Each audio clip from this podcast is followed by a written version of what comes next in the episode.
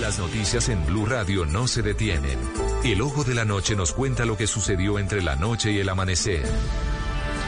4 de la mañana, 9 minutos. En las calles de Bogotá, el ojo de la noche, Eduard Porras nos cuenta la fuga de por lo menos 13 presos de la estación de policía de la localidad de Kennedy, al suroriente de la capital del país. Los reclusos incluso hirieron con cuchillo al policía que estaba de guardia y custodia en esa estación. Eduard Porras, buenos días.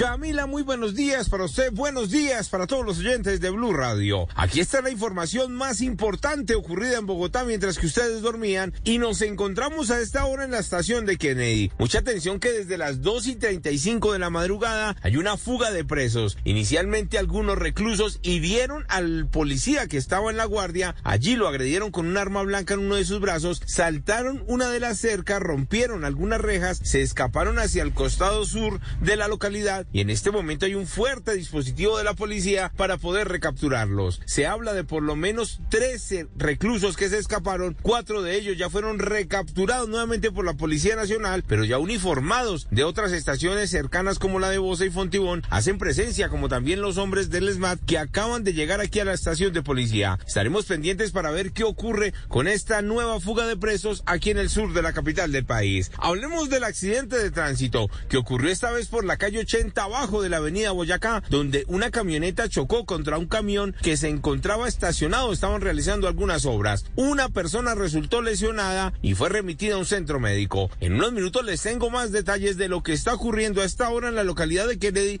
y además de la búsqueda exhaustiva de un conductor de taxi que arrolló este fin de semana a una joven de tan solo 20 años que la tiene a esta hora hospitalizada en la unidad de cuidados intensivos de un centro médico del occidente de la ciudad.